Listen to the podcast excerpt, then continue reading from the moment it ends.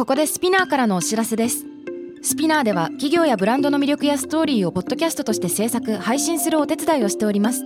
ポッドキャストを通してお客様とのタッチポイントの創出とエンゲージメントを向上させてみませんか？お問い合わせは概要欄の URL かスピナー .com のスピナーブランデッドポッドキャストからお願いします。 SPINEAR.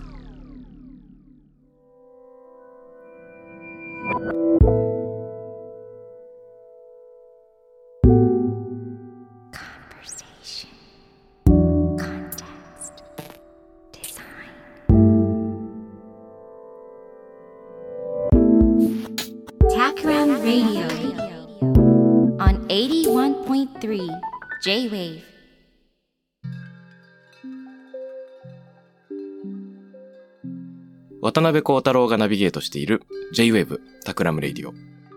今回のゲストは、魚の仲買人、天然食材の調達人、株式会社魚人代表の長谷川博樹さんです。よろしくお願いします。あ、よろしくお願いします。長谷川と申します。はい、ありがとうございます。いやー、今日ね、めっちゃ嬉しいんですよ。ありがとうございます。私が最近出会って最も衝撃を受けた 人物の一人、長谷川さん。ねもうびっくりしましたけれども。いいすいません、変な人生で。まあなんというか、もう、とにかくお美味しいものへの飽くなき執念と、半端じゃないその海と山のデータベース。ね、話しているだけで、いろんなところに話が脱線していく。ということで、あの、何回かお食事ご一緒させていただいたり、お話を伺ったりして、えー、その場にいる一同が、長谷川さんに魅了されてしまうという。いえ、そんなことはないんですけど。なので、えっと、お話を伺う前にですね、ちょっと出会いのきっかけを振り返ってみたいんですけど、僕目線でちょっと話していいですか？はい。何ヶ月か前に、あの、東北芸工大の中山大輔さんが連れて行ってくださる山形旅行ツアーみたいなのがあって、まあ、いくつかの訪問先の一つが、あの、山菜料理などを出してくださる出羽屋さんで。でね、そこで、あの、なかなか予約の取れない店っていうことだけど、8人くらいで行ってみようっていうことで、伺ったところ、鎌倉の北島さんの、まあ、お、あの、お仕事でお付き合いのある長谷川さんも一緒にっていうことで、で、まあ、ここからがちょっと、すいません、私の話が長くなっちゃって恐縮なんですけど、長谷川さんだけ別行動だったんですよね。はい。当日。で、えっ、と、中山さんチームは、なんか、山形団通工場を見ようとか、天童木工で工場を見ようとか、ものづくりを探訪しに行くんですけど、その頃長谷川さん何されてたんでしょうか？僕は山形のえー山菜と天然キノコを探して、全く知らない山をさまよってました。知らない山を迷っている。で、びっくりしたのが、あの、初めて伺うね、出羽屋さんのレストランに、あの、しこたま食材を、なんていうか、お土産ですね差し入れお土産ね、差し入れされるっていう。その噂を聞いた、あの、中山さんチームの我々の社内をちょっとざわつきまして、なんか大丈夫。初めて会う料理人の方のお店に突然食材差し入れするの大丈夫みたいな。い や一応事前に、あの、シェフには大丈夫かどうかの。ああ、素晴らしい素晴らしい。いや、あの、もちろん、ね、あの、長谷川さんすごく有名な方で、めっちゃ嬉しいっていう人が大半だと思うんですけど、食材をいただけるのは。なんかこう、一体どういう状況なんだみたいなので、社内ではざわついたんですが、いざね、みんなでお店に来て、お料理始まってからは、むしろ、シェフと同等に長谷川さんがいろいろ食材について解説をしてくれるというですね、あの、素敵な時間が訪れて、はい、もうそこから完全に魅了されてしまいましたね。ありがとうございます。もしかしたら、あの、N- NHK の番組で特集されていたりだとか、はえプロフェッショナルですプロフェッショナル。はいはい。なので、それをご覧になった方もリスナーの中にいるかもしれないし、ウェブの記事なんかで触れてる方もいるかもしれないんですけど、もしかしたら長谷川さん初めてのえー方もいるかもしれないので、最初に簡単にお普段のお仕事ぶりを聞かせていただいてよろしいでしょうか？はい。えっ、と、普段は、えー、神奈川県にある長井漁港というところ、またあと佐島っていう港ですね。うんうんあと、えー、静岡県の伊東あたりを拠点にしながら、まあ、相模湾ですね。神奈川と静岡の間にある相模湾という海をベースにしながら、魚の仲買人で、あの、レストラン等への卸ですね。一般小売りはしてないんですけど、飲食店さんへの卸をする仲買人をやってます。ふむふむふむふむ。なるほどです。ちなみに、あの、仲買人の方と初めてゆっくり話すんですけれども。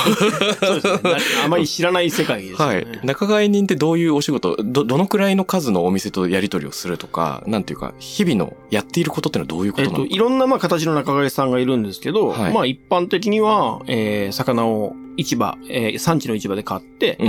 豊洲とか、えー、大阪の市場とか、横浜とかに送るタイプの仲買さん。ほうほう。と、あと、えっ、と、普通に市場の売産、売産権っていうのは魚を買う権利ですね。持っていて、自分で買って、自分のお店で、えー、一般交流をするさ仲買人。うんうん。仲買人兼魚屋さんですね。で、僕はそれとは別で、えー飲食店専門ですね。うんうん。飲食店にしか卸さないタイプの仲買ですね。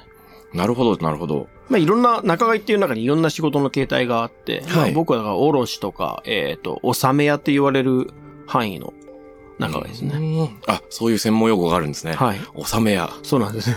かっこいい。えっ、と、お付き合いになるお店は何軒くらい？どんなお店っていうのを教えてえっ、と、まあ、レストランが多いですけど、えー和和洋中、イタリアン、あと海外も含めて全部で300件以上ありますね。あ、そんなにあるんですか、はいあのー、会社はやっぱり組織として活動されている。そうです。で、あの、買われて300件に卸すっていうのが全然イメージできないんですが。えーっとですね、うちは結構特殊で、はいえーっと、普通の魚屋さんだと事前に何々が欲しいって言われて、それを集めていく魚屋さんがほとんどなんですね、大体。だから事前に競りが始まる前に、はい。お客さんとやり取りをして、これがあるよ、買うか買わないかって。うちは違うんですね。うちはとにかく水揚げされたものを、自分が欲しいものをひたすら買っていくってタイプなので、なるほど。あの、お客さんに何を、どのお客さんに何を売るかっていうのは、魚が全部揃った状態じゃないと、一つも決まってないことが多いですね。だから、朝の水揚げを見て、あ、これを買おう、あれを買おう、これを買おうって言って、どんどん増やしていくタイプですね。あんまり、ちょ結構特殊なタイプだと思います。面白い。お店のリクエストではなく。お店のリクエスト、それがですね、えっと、うちはあの、養殖物であるとか、はい。まあ、あと冷凍物であるとかっていう、はいウエイトがほぼほぼないんですね。養殖はい一切使わないですし、うん。冷凍ももうほんの一部ですね。あの、しか、仕方なく冷凍するしかないものは冷凍で扱いますけど。なので、えっと、例えば、明日タイが欲しいですって言われても、うん明日タイが上がるかどうかは海次第なんですね。うんうん。なので、えっと、明日タイが欲しいって言われたら、あったらねなんです。まあ、上がったら買うけど、僕が買えるか買えないかはまた別問題なんですね。ふむふむ。まず、そもそも船が出れるか出れないか、魚が取れるか取れないか、うん僕がそれを買えるか買えないか、うん物が、えーお店屋さんに値するのかしないのか、これを全部クリアしない魚が揃わないんで、はい。あの、お客さんの注文はあまり聞かないですね。なるほど、なるほど。うんだから、えー基本的に一日の流れは魚バーって買って、買った中で欲しそうな人に声をかける。うんなので、えっ、と、あんまり、その、何、何曜日に必ず魚が欲しいってリクエストにはほとんど答えないようにしてますね。おーすごい。答えられないが正解です、答えられないでも、あれですよね、多くの料理人の方が、長谷川さんのお魚が欲しいっていう、そういう、まあ、ラブコールが届くと思うんですけど、はい、ありがたいですけどね。ね、そこにはどういう秘密がというか。秘密、不安定なことが多分皆さんに刺さってるんじゃないかな。逆に。普通は、えっ、と、欲しいって言えば来るんですね、魚が。うんうんえー例えば、豊洲さんだったら、タイは産地中から来るんですね。あいろんな、えー日本中の産地から来るんですね。うちは基本的に相模湾のものしか扱わないので、うん。相模湾のしかもピンポピンピンポイントで長井と佐島しか買わないんですよ。なるほそうすると、えータイ多くても20枚ぐらいしかない。少ない時1枚2枚なので、あと、リクエストに答えられないじゃないですか。そうすると、えっ、と、欲しいのに、えーないって、結構皆さんその欲望のピースが当てはまるというかど。、なるほどですね。多分そういうところで、結局なんか来るまで皆さん待っていただいてるんで、えーまあありがたい話ですね。うんわりかし、あの、僕の都合で皆さんには買っていただいております。うんうんうんうん。あれですよね。じゃあ、長谷川さんが選んだものが、まあ、絶対美味しいはずだから、じゃあそれをどうしようっていうのの、なんというか、あの、料理人としての好奇心も相まってっていうところがきっとあるんですね。そうですね。あと、えっと、うちのお客さん、その、タイじゃなきゃいけないってお客さんあんまりいないんですね。うんうん。お互いのやっぱりコミュニケーションの中で、えー例えば、えーフレンチだったら、ソースはこういうのを使いたいっていうのを初めに話として聞いておくので、はい。そしたらこれでもいいよ、これでもいいよっていうのが僕の中に出てくるんですね。で、でテクスチャー、えー食感ですね。歯触りとか食感とかがどういう風になるのかっていうのを踏み込んでシェフと打ち合わせをするので、うん。そうすると別にタイじゃなくてもこれでもいいじゃない。これでもいいじゃないってなっていくので、その、その日水揚げあったものの中から、じゃあ選択肢はこれかこれじゃないっていう話が、えーシェフにできるんで、うん。だからあまり事前になんか決め打ちのものっていうのはあんまり、えー取らないし、えーシェフたちも、だからその、あんまりその、決め打ちの前に言ってこないですね。うん。逆に今日上がった汁味の中でいいのを教えてくださいっていうやりとりなので、お互いにあんまりストレスはそういうところはないのかなと。逆に固定メニューの店は、うちはお付き合いしてないですね。あの例えばえー、1ヶ月コースの期間があって、うんその間ずっとこの魚を使うってお店は、残念ながらうちではちょっと対応ができないので、うん。基本的にはお取り合いしてないですね。うん。なんか、あの、二人のミュージシャンがジャムセッションをするように、そうですね。ねまさにそんな感じです。こんなのあるけどって言ったら、はいじゃあこう、返すよっていうのの、この対話が続いていく、インタープレイが続いていくっていう感じがあります。そうですね。だからソースの内容も、今日はちょっとこれが揃わなかったら、こっち系がいいんじゃないっていうのはこっちからも提案しますし、うん。最初高確率のソースをよ予定してたけど、うん、でもあの、ちょっと違う風味の魚しか今日はないから変えた方がいいかもねっていう話をして、うん料理も少しずつ変え、あの、お互いにこう調整しながらやっていく感じですね。うん、なるほど、なるほど。その、どんなお客様がいるのか？例えば、今、六本木ヒルズのね、欅坂スタジオここは目の前に実はお客さんがいらっしゃいまして、はいえっと、そこの、えーすぐ目の前ですね。ここから多分見えるビル、うん道渡ったところにある中華料理のワサさん。わささん、はい。で、あとあのーパン屋さんですね。ブリコラージュ、ブリコラージュさんってパン屋さんがあるんですけど、うんうんあそこの、まあ、あの、責任者である、名前シフトはお友達なので、はい、はい、はい。結構いろんなやりとりをしたりしてますね。あまあ、名前さんのに直接魚をおろすことはほとんどないんですけど、まあな、魚仲間というか、魚仲間。一緒に海に行ったり。ああ、そうなんですか。ああ、なるほど、なるほど。で、あの、常に、なんというか、ラブコールをもらうような立場なのかなと想像するんですけど、長谷川さんの魚がぜひ仕入れたいっていうような。そうすると、なんと言うんでしょうか。あのーやっぱり長谷川さんにしか届けられない魚とか、はい。その仕事ぶりとか、、はいろんなものがあると思ってるんですね。はいそのどんなところに特徴があるんでしょうか？うーん、うち、まあ、あの、基本的に魚は、基本的に活魚しか買わないですね。えっ、と、なぜかというと、生きてる魚から処理をしないと、本当のその魚の味っていうのをお客さんに届けられないので、なるべく活魚、または漁師さんが船の上で締めてくれたものっうん。ていうのを買うようにします。それが特徴ですね。普通の、えっ、と、魚屋さんだったら、まあ、活魚基本高いので、はい。鮮魚の方を買う方がわりかし多いんですけど、活魚ってやっぱり一に一握りなので、かなり争いも激戦ですし、なるほど、なるほど。うちは基本的に活魚ばっかりの魚屋さんです。活魚から締めたものをお客さんに納品するっていう形ですね。うんすいません、超基本的な質問なんですけど、はい活魚と鮮魚っていう区切りがあるんですか？はい。えっ、と、鮮魚っていうのは、いわゆる、締められてさ、氷で、えっ、と、水揚げがされました。うんそのまま漁師さんが亀、えー亀、亀ってですね、船の入れ物に氷を張ったところに魚を入れていきます。で、魚が光栄寺にいます。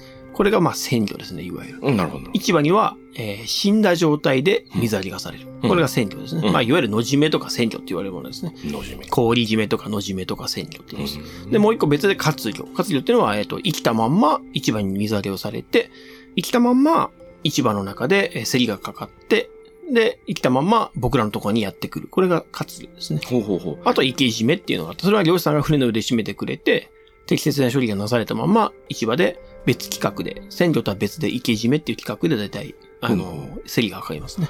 で、活魚っていうのは、お船の段階では、あの、水槽にいるっていうこと？そうですね。あの、別の水槽、船にある備え付けの、あの、水が回るようになってる水槽ですね。定置網船っていう、えっ、と、まあ、20トンぐらいの船なんですけど、うん。そこのあの、海水が循環しているところに生かされてますね。まあ、タイであるとか、イカであるとか、うん。まあ、わりかし高級な魚が多いですね。うん、なるほど、なるほど。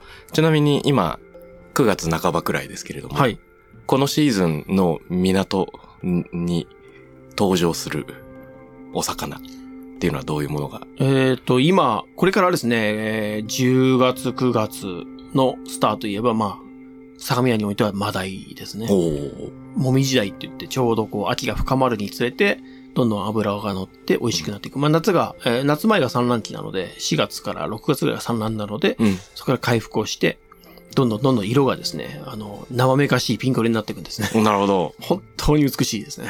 それがやっぱりメイン、一番活量で狙うのはそこですね一番熾烈な争いですね。あの、相模湾のタイは、えー日本では二大漁場と言われてて、うん。西の明石うん、えー東の佐島って言ってですね。ただ、あの、佐島ってあの、佐島の港、もちろん僕も手に持ってますけど、えっ、と、佐島で、上がるものが佐島の鯛じゃないんですね。あの、この辺の海域で上がるもの全部佐島の鯛で流通してるので、実際には長井で上がっても、江ノ島で上がっても、佐島で上がっても全部、えー、佐島の鯛で流通をしていることが多いですね。まあ僕は長井は長井、江ノ島は江ノ島、佐島は佐島でやってますけど。ほうほうほうで、その豊洲でもすごく人気があるので、一番熾烈な争いになる。そうなんですね。ああ。やっぱりこの季節とともに歩むというか、そうですね。うん。シーズンによって全然違ったものなんですよね。そうですね。10日ごとぐらいに魚が少しずつ少しずつ入れ替わっていて、入れ替わっていくんですけど、台風とかが来ると、いきなりドラスティックに、あの、魚が入れ替わりますね。うんあの、水がすべて入れ替わるので、うん水温もぐっと上がったり下がったりしますし、それでいきなり魚の漁槽が変わったりするのが面白いですね。それはやっぱり味にも影響があるんですか？もちろんです。あのー、台風が来るたびに季節が2週間だいたい感覚的には進んでいくイメージです、面白い。あの、その季節を通じて、えー四季を通じて、えー各魚の旬であるとか、えー食材の旬ってあると思うんですけど、はい。綺麗に1年間で一周するんですね。あの、毎年ずれて、ずれてるんですけど、大きな台風が来たり、うん台風が来なかったりで、うまーく調整されて、結局1年、一年間、あの、ほぼ、あの、似たようなタイミング。似たようなサイクルで、少しずつずれてるんですけど、うん短かったり、各、各間が短かったり長かったりはするものの、綺麗に回りますね。それがすごく面白いところですね。へえ。じゃあその、毎年のリズムみたいなのと、なんかその、その月、その週のリズムみたいなのを、どっちも感じながら、いつの間にか帳尻が合っていくっていうような。そんな感覚で、まさにそんな感覚です。だから台風の情報は僕はいつも心待ちにして待ってますね。季節がいきなり変わるんで、あ、ようやく秋が来たか。ようやく春が来たか、ようやく夏が来たかっていう風になるので。え、じゃあ旬を待ち遠しくしてたお魚さんが台風で突然、全然上がらないとかっていうのがある？もちろんあります。怖いですね。逆に台風が来ないと来ない魚もいるので、うん。まあちょうど今の時期は台風が来ないと来ない魚が結構多いですね。大型の魚たち、カジキ類なんかは台風が来ないとはい。網に入らないですね。あの、9月も台風来たりしてましたけど。今年はちょっとあんまり当たり年じゃなくてですね、はいそのなんか当たり年っていうのはすごく、なんかあの、悲しい人もいると思うんですけど、うん。魚屋さんとか農家さんにとっては台風はある程度、あの、恵みのものなんですね。もちろん水をもたらしてくれることと、うんえー高すぎた水海水温をすべて下げてくれる。なるほど。で、魚も、えー突然活性が上がって取れるようになります。うんだ。から台風の後っていうのは大体市場がすごく賑わうんですね。うん。だからすごく魚屋さんなんかは、漁師さんもそうですね。そろそろ台風行ってくれないとって皆さん夏の間は言われますね。降水温に結構悩まされるので、はい。水温が高すぎると魚は全部逃げてしまって深いところに行ってしまうんで、全く、あの、市場に水揚げがないんですね。いわゆる夏枯れって言うんですけど、夏に魚が枯れてしまうんで夏枯れ。なるほど。こうすると魚屋さん商売にならないんで、うん皆さん台風を心待ちにしてる方が結そう構いらっしゃますないん。だ。ええ僕全然その、量のことが分かってなかったので、はいなんというか、あの、船が出せないとか、はいはい。そういう、あの、し自然の過酷なもので、大変危ないんであるっていう、そういう解釈なのかと思ってたら、むしろ、そうですね。恵みの方が多いですね。もちろんあの、船の綱が切れたりとか、うん。あの、定置網が破壊されてしまったりとか、そういうもちろん、それはあるんですけれど、恵みの方が長い目で見た場合は多いと思いますね。そうなんですね。うわ、びっくり。ちなみにあの、相模湾を中心はに活動されてるっていうその場所のチョイスはどういう意図があるんですか？まあ場所は、えっ、とまあ僕が湘南地域ですね。まあ逗子、に住んでるんで、あ、今、葉山か。葉山に住んでるので、そういうところの海を扱うっていうのと、うん相模湾はとにかく若い漁師さんがすごく元気なんですね。うん。僕実は、えっ、と、水産業界は、えっ、と、まだ10年ぐらいしかいなくて、うん。全然違う業界から来たので、はい。魅力を感じたのは、漁師さんがすごく若くてやる気がある人が多くて、考え方が柔らかい方がすごく多かったですね。お会いした中で。うんそれで、あ、相模湾すごくいいなと思って、今、相模湾推しの状態で 仲買になってるっていう形ですね。なるほどですね。いや、その別のキャリアを歩んでいる中で、この10年っていう話はぜひ深掘りしたいんですけど、はい。まあ、それはそれで超面白そうなんで、ちょっと来週のメインディッシュに取っておくとして、はい。その若い漁師さんとのやりとりというか、長谷川さんのその仕事の仕方で、他の卸の仲買人の方とはちょっと違うスタイルがいろいろあるんじゃないかなと想像するんですよ。はい。例えばわかんないけど、その、うーん、魚の処理なのか、はい。えっ、と、漁師さんとのコミュニケーションなのか、買い付けの作法なのか、そのあたりちょっと聞かせていただいていいですか、まあ、み、今3つ上がったので、はいえー漁師さんとのコミュニケーションと、うんえっ、と、あと、仕事の仕方、あと、買い方の作法。まあまあ、3つそれぞれ言うとすれば、うんさんとのコミュニケーションはむちゃくちゃ大事にしてますね。実は魚屋になろうって決めてから、えしばらくの間、定置網船に乗らせてもらってたんですね。うんうん。えっ、と、静岡の伊東にある、えっ、と、太っていうちっちゃい漁港があるんですけど、城ヶ崎っていうところ。そこの定置網に週2日、えー毎、えー4年間か5年間ぐらい、うん週2日ずっと通って、漁師さんの見習いというか手伝いをしながら魚を、魚を締めるって仕事をしたので、そこですごく学んだのは、漁師さんの仕事がどれだけ過酷なのか。で、その、やっぱ冬、静岡の伊豆なので、あったかい地域ではあるんですね。うん。ただ、えー体感温度はマイナス2度から5度ぐらいいくかな。あの、髪の毛が凍ります、普通に。あの、北風が吹きすさぶ中、潮風を受けると、眉毛とか髪についた、えー海水が凍るんですね。ってことはもうもちろんマイナス5度ぐらいいってますよね。うん。海水が凍るぐらいなので、甲板は当然ツルツル。うん。もう手はかじかむ。で、網を一生懸命引いて、えー水揚げが本当にカゴで10キロ、20キロって日も当然あるんですね。もう漁師さん当然落胆をする。うん。うん。で、または逆です。すごく大量。うんえー船満船50トン取れました。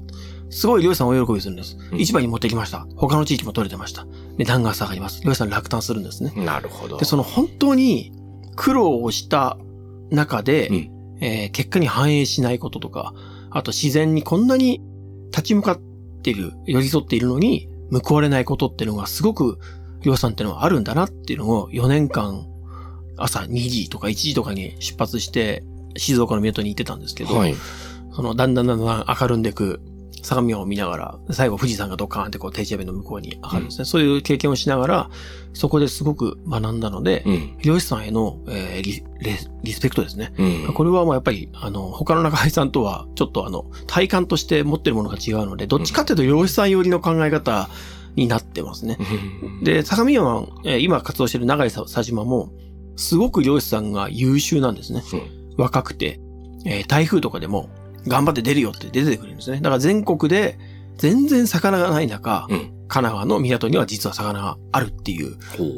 本当にあるんですよ。だから僕、普通は、えっ、と、台風とかしてくると、中井さん休みになるんですね。うん。うちだからほとんど休みにならないんですよね。うんりょうさん優秀すぎて、もうちょっと休んでくれてもいいのにって思 うんですけど。常に忙しいんですね。そうそうあそれで、やっぱり持ってきてくれるうん、その魚に対して、やっぱり愛情とか敬意っていうのはすごく持ってますね。うんで、漁師さんとのコミュニケーションも、今日は潮が早いとか、その僕、えっ、と、潮流の情報とかも持ってるんで、はい。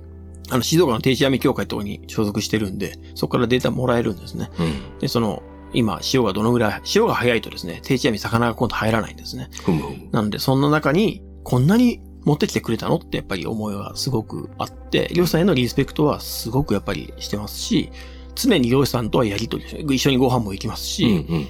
えーまあいろんな漁師さんがいますね。えーカニ、深海のカニとかエビ専門、定置網船、うん。刺し網、潜り、えーそうですね、そういういろんな漁師さん、つあと釣りの漁師さん、はい。それぞれやっぱりわあの若い頃から可愛がってる子もいるんで、すごくコミュニケーションを取りながら仕事をしてますね。なるほど。漁師さんとご飯に行くときってどういうところに行くんですか？漁師さんと行くときはですよ、あ、こう六本木に青さんっていうですね、あの予約、いわゆる一つの予約困難店があるんですね。んうん。そこに、あの、よく漁師さんとご飯を食べに。そこの漁師さんのエビを使ったものがその店のスペシャリティなんですね。やっぱりそういうのって、えっ、と、漁師さんってなかなか、その、取って、すごい魚だろっていうところでわかるんですけど、うん。どんな人が食べていて、どんな風に調理をされてるのかってなかなか見る機会ってないと思うので、僕はその、顔の見える付き合いを、えーシェフもそうだし、漁師さんもそうだししているので、なるべくそういう、えーピンポイントにすごくいい魚を持ってくる漁師さんなんかは、うんえーそういうお食事に一緒に行ったりしますね。ああ、面白い。やっぱり漁師さんすごく喜ぶのが、うん。当然予約困難店なので、はい。えー貸し切りじゃなくて、まあ僕ら3人ぐらいでご飯食べてると、端っこの方で、このエビ美味しいとかってみんな言うんですね。そうするとやっぱり漁師さんすごくこう、あの、プライドが持てるというか、すごくやっぱ嬉しそうにしてるんで、それを見て僕もやっぱり嬉しいので、そういうところによく一緒に漁師さんとご飯を食べに行ったりはしてます、ね。ああ、素晴らしいですね。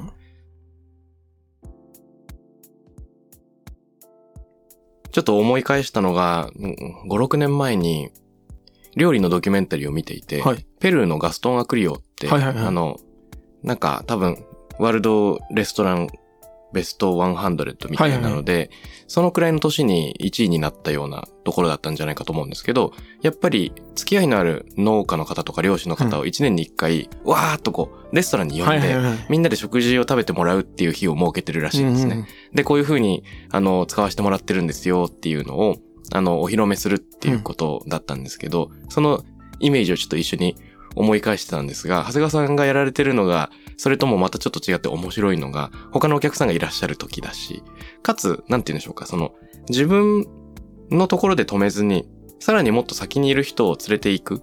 で、もしかしたら他のお仕事されてる人だったら、その自分より先の人は、クライアントに見せないというか、その隠す人もね、いらっしゃると思うんですけど、あえてそれはやっぱりオープンにしながら、みんなでそれを分かち合う。そうですね。ね。その哲学みたいなのが、あの、長谷川さんらしさなのかなと、その。そうですね。基本的にオープンですね。あのまあ、よく中井さん、いくらで買ったとか隠す方いるんですけど、僕は余裕で公開ですね。おあの、全然儲かるところは儲かりさせてもらいますし、乗ってない、あの、ちょっと今日は高く買いすぎたからあんまり乗ってないなっていうのが今、原価で出すこともあります。あの、思ったより良くなかったなっていう時は逆に買った値段よりも下げて売ってることもあります。何？そういうのもあるんですか？哲学として持ってるのは、一番の一番札は僕が欲しいっていう。一番札っていうのはですね、えっと、市場で一番高い値段ですね。はははははそれどういう意味なんですか？一番札。えっと、例えばその、商売のやり方、どっちがいい悪いではないんですけど、うん、安く買って、お客さんに安く提供したい。これも正義なんですね。うん、消費者の側からしては。で、僕は違いますね。えっ、と、適正になるべく高い値段で買って、それでも買ってくれるお客さんを探す。うん、それがまあ仕事のやり方の大きな違いだと思います。どっちがいい悪いではないので、あの、別にあの、安く買う人は悪いとかは全く思わないんですけど、うんうんうん、やっぱり高く買うといいこともあって、魚の質が上がるんですね。ほう。えっと、漁師さん例えば、えー、安い状態の魚ってすごくどうせ今日も値段がつかないんだって卑下してるような方が結構いらっしゃるんですね。うん、どうせうちの魚は値段つかないから。でも、なんで値段をつかないか教えてあげて、で、一緒に、じゃあ高くしていこうよって言って、だんだんだんだんいい状態のものを持っていくと値段がどんどん上がっていくんですね。うん、そうすると今まで何百円だったものが何千円になっていく。まあ10倍ぐらいの値段になるんですね。うん、そうするとやっぱり漁師さんもすごく余裕が出てきてプライドを持てるようになるので、魚がどんどんどんどん綺麗になっていくんですね。面白い。わかりやすく言うと海で泳いでる魚はものすごく綺麗なんですね。ふむ。でも、例えば網にかかったり、えー、釣りで釣られたりするとスルスを食らうので、ちょっと輝きが落ちるんですね。うん、魚って減点法なので、うん、100点のものは海にしかいないんですよ。で、そこから、えー、市場に来た時点で90点で、うん、僕らがその90点の魚を、まあ一生懸命処理してもストレスは若干食らうんで85点になって、で、保存方法を間違えるといきなり70点、60点になってっていう風に減点方法になっていくんで、なるべく100点の魚を持ってきてもらうためには、漁師さんの協力が不可欠なんですね。うん、で、その、例えば刺し網の漁師さんだったら、えっと、普通刺し網はこう、網にこう、引っかかるんですね、こう。で、魚が、えっと、網に引っかかって一晩行って死んで上がってるものがあれば、うん、生きて上がってくるものもある。でも漁師さんがだんだんだんだん魚が良くなってくるとですね、あのー、その網を当ててくれる感覚とかを結構工夫してくれて、うん、魚が死なない時間に水やりとかしてくれるんですね。ああ、面白い。で、それを水槽で活かしてくれて、うん、で、持ってってくれるんで、圧倒的にもうあの、輝きが違いますね。で、網から外すときも普通はあの、網から外す道具があって、専用の道具があるんですね。えっと、ちょっと、えー、鍵になってる道具があるんですけど、それで外していくんですけど、あの、魚が傷つくのが嫌だからって言って、わざわざ網をハサミで切って、何？外してくれる要素がいるんですよ。でそういうところをやっていくと、魚がどんどんどんどん綺麗になっていくし、はい、じゃあ綺麗になったらでいいのかって、そのことに美味しさが違うんですね。うんうん、まあやっぱりなるべく海の中にいるものってストレス食らってないので、すごく美味しいんですね。でもだんだんだんだんストレスを食らっていくと、磯臭さであったりとか、うん、なんかちょっと腐敗臭であったりとか、網が擦れたところがちょっとこう、ウツボとか他の魚に食べられて傷がついてたりとか、そういうのが増えてきて、だんだんだんだんマイナスになっていくんですけど、うん、そのいわゆる、えー、流通されてる中で、この魚ってちょっと癖があって美味しくないよね、安いけどっていう魚も、実際に、えっ、ー、と、綺麗な状態で水揚げしたものは全く臭みがないんですね。なので、同じお金で買う必要もないので、なるべくそういうものを持ってってくれる量産のは高く高く買うようにしてるっていうのが、まあ、一つ哲学ですね。一番札を取るっていうのはそういう意味ですね。ああ、面白い。誰よりも高い値段をつけるっていうのが一応、えっ、ー、と、僕の、えー、プライドというか。なるほどですね。買い叩くではなくて、むしろ良いものを高く正当に買うことで、なんていうかあの、市場のあり方そのものが、あの、より良くなっていくっていうのを目指す。そうですね。もちろん需給関係があるので、例えばその、中央市場なんかに魚が集まるやり方っていうのは、魚がなければ高いんですね。うんもう良かろうが悪かろうが高いです。みんなが欲しいんで。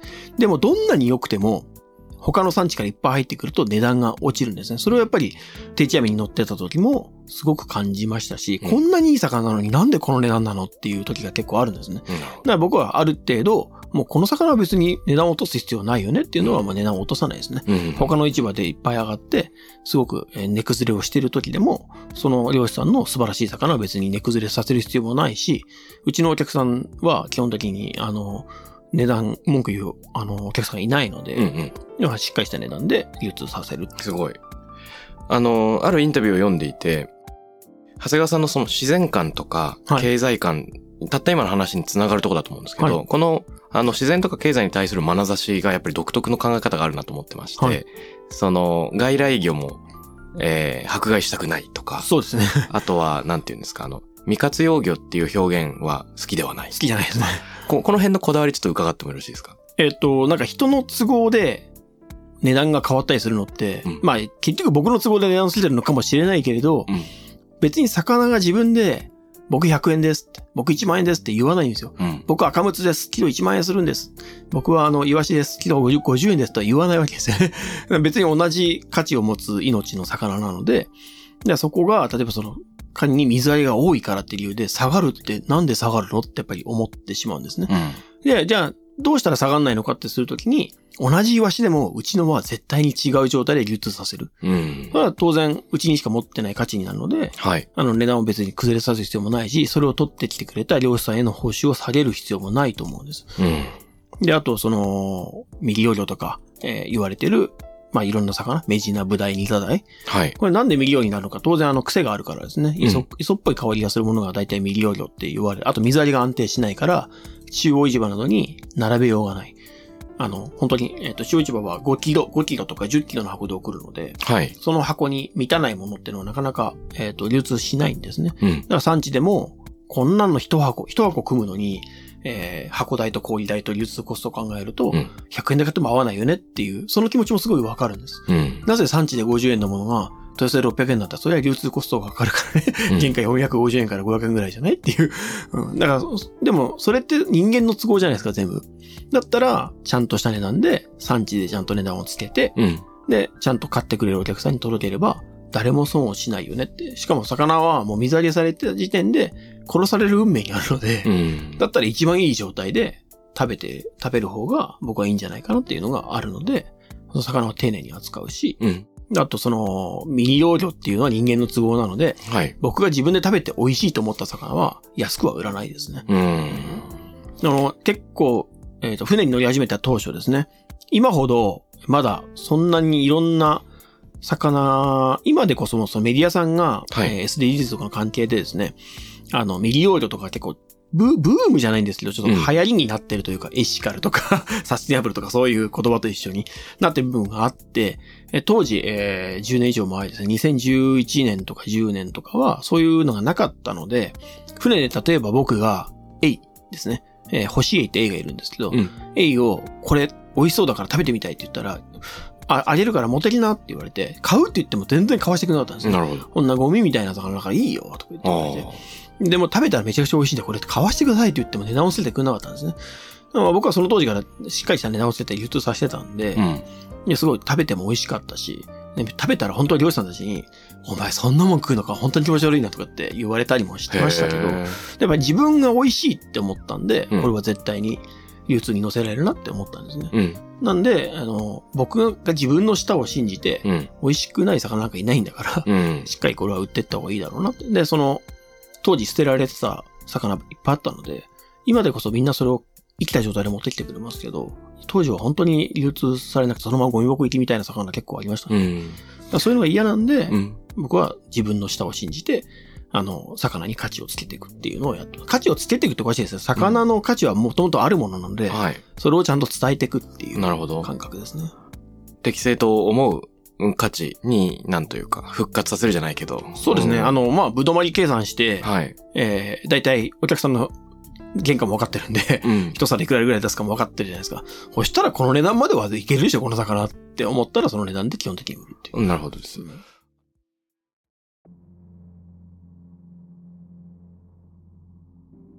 そういった考え方に至るまでに、長谷川さんの中でどういう思いがあったのかというか、うん、なんか、一個の転機みたいなのがあったんですか？いやー、まあ、てか僕は自分がやっぱり美味しいって思うものをうん人に分かってほしいって思うんですね。うんなんだろうな。結構わがままなんですけど、僕は美味しいと思ってるのになんで分かってくれないのかっていうのがずっとあったんで、はい。分かってくれるまでその人に売り続けるっていう。よく、あの、薄バハリっていう魚がいるんですね。はい。で、それがあの、ずっと全然こう、大して美味しくもない。まあ、地域によってはすごく値段がつく魚なんですけど、関東においてはちょっと気持ち悪いし、うんあんまりいい魚じゃないよねっていう評価だったんですね。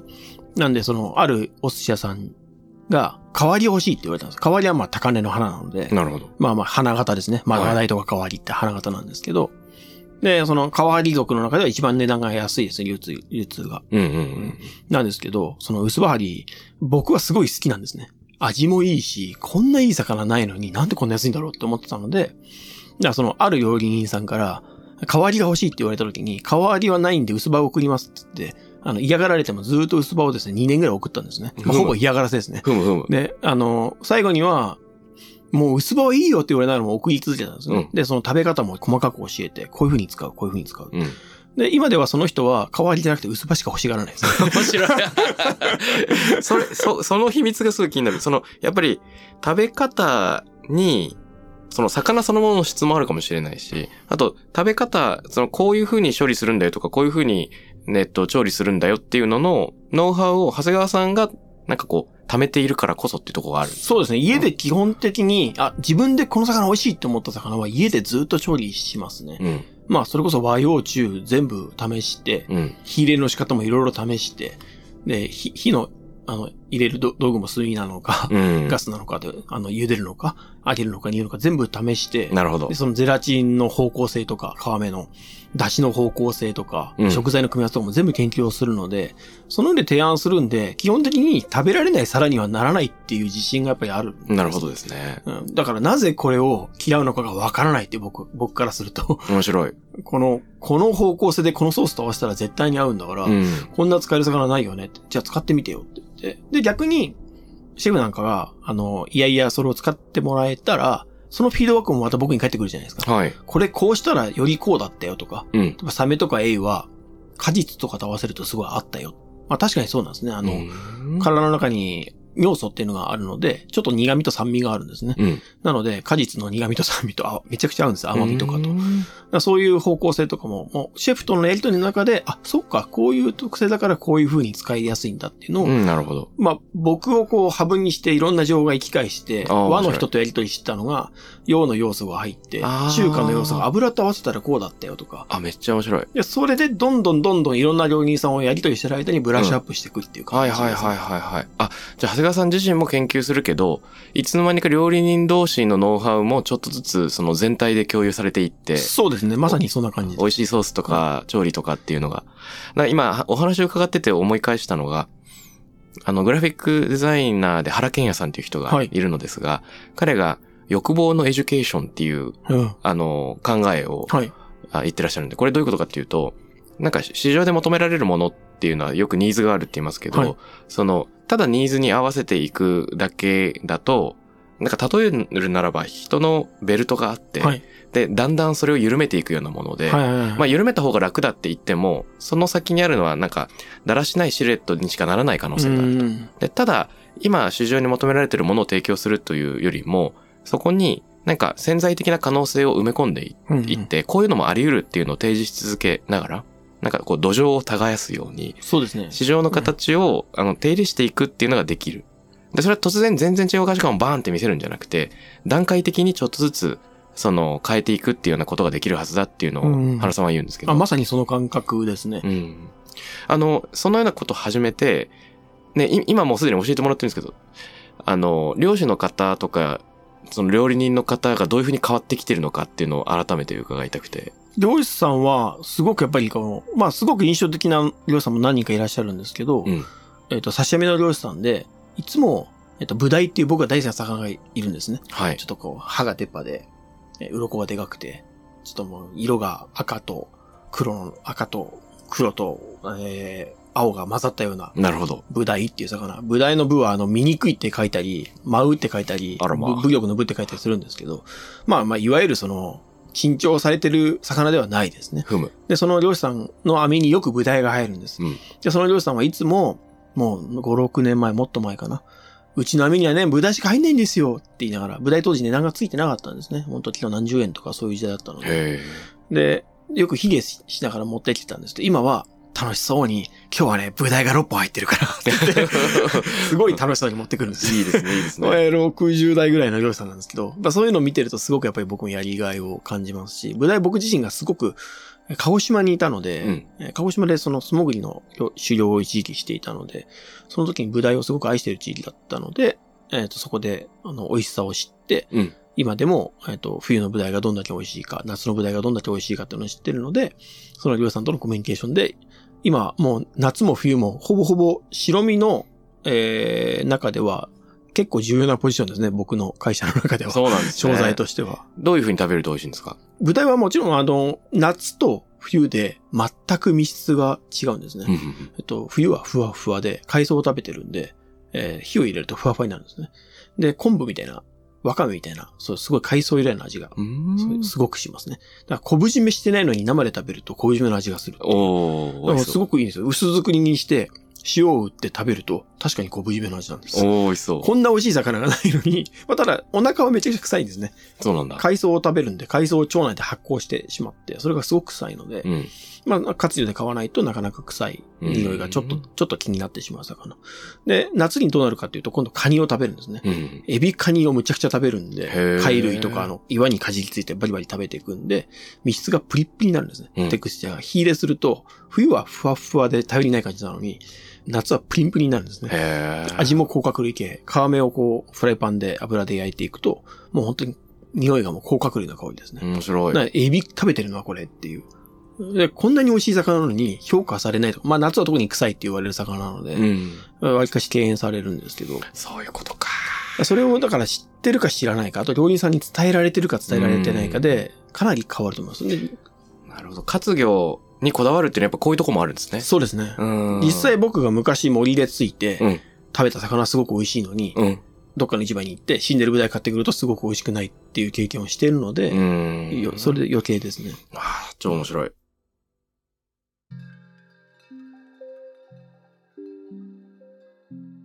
そういう風に今まで値段がつかなかった魚にも値段をつけるっていうプロセスの中で、漁師の方がより綺麗な魚を探してくれたり、はい、そうですね。ね。で、それでより美味しくなるし、漁師の方のプライドも、そして経済ご、なん、なんていうの、持続性も、その、保てるっていうような、まあ、すごく良いサイクルが生まれていく。し、料理人の方も今まで注目されてなかった美味しさにスポットライトを当てて、はい。それを調理に活かすことができるっていうようなのが、あの、まさに、なんて言うんだろうな、その、長谷川さんを起点に、新しい魚との付き合い方の、あの、コモンズっていうかなんか、い一緒に共有する、あの、土台みたいなのをしつらえてるっていうような、そんなイメージがそうですね。勝手にあり。結構えっ、と、まあ本当にそんな高級レストランにその魚をおろすのって最初はよく言われてました。でも実際やっぱりそのシェフたちがうん使ってみて、こんなに美味しいんだってやっぱり言ってくれるのも嬉しいし、漁師さんにそれを伝えるとすごくやっぱり喜ぶんですね。で、漁師さん結構自分で、えっ、と、レストランとの契約を持ってて、売ってる漁師さんもいらっしゃるんですね。で、そういう人なんかが、あの、まあ僕が取引してる店に行って食べて、実際に、ブダイこんな美味しかったんだって衝撃を受けて、今自分で売ってるって。さっきへー一枚持ってきてくれないです。だから。でもすごく僕はそれいいことだと思うんですね。うん流通の新しい方法が、結局、市場にしか持っていけないっていうのもうん、ちょっと歪だと僕は思っていて、なるほど、なるほど。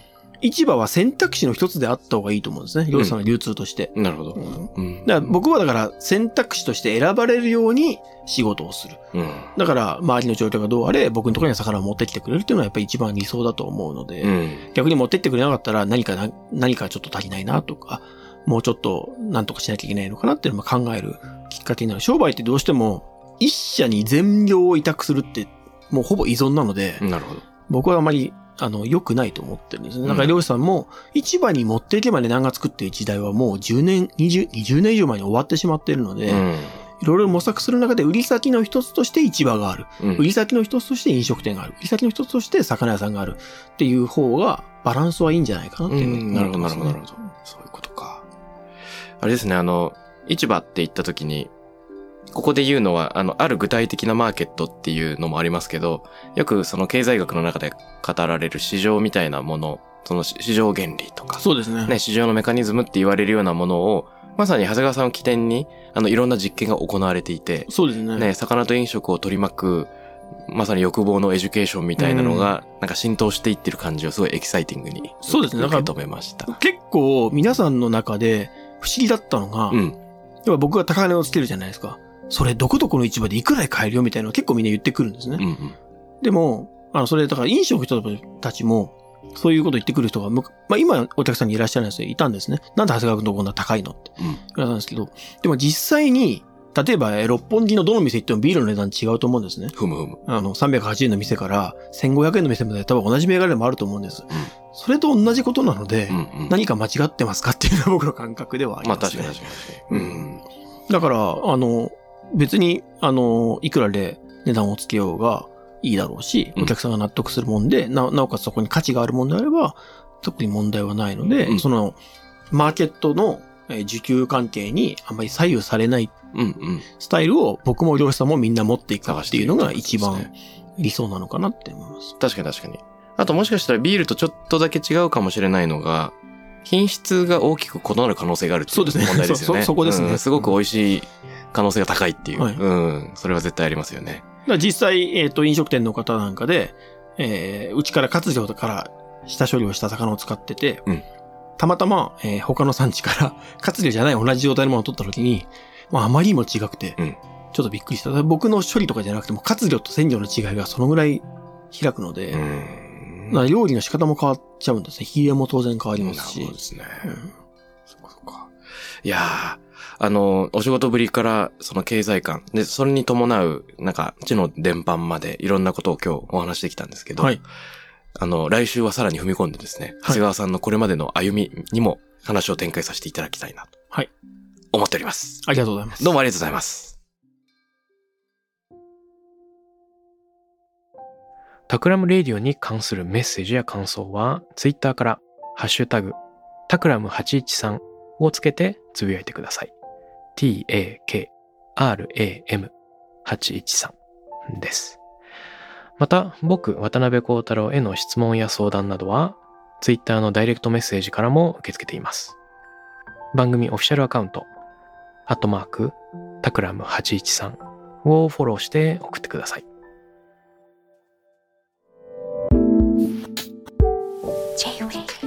Jack.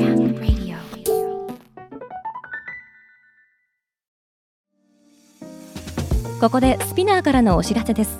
現在さまざまな企業のブランデッドポッドキャストを制作しているスピナーでは自社開発したポッドキャスト管理システムソニックボールを用いたオリジナルのアンケートを実施しています。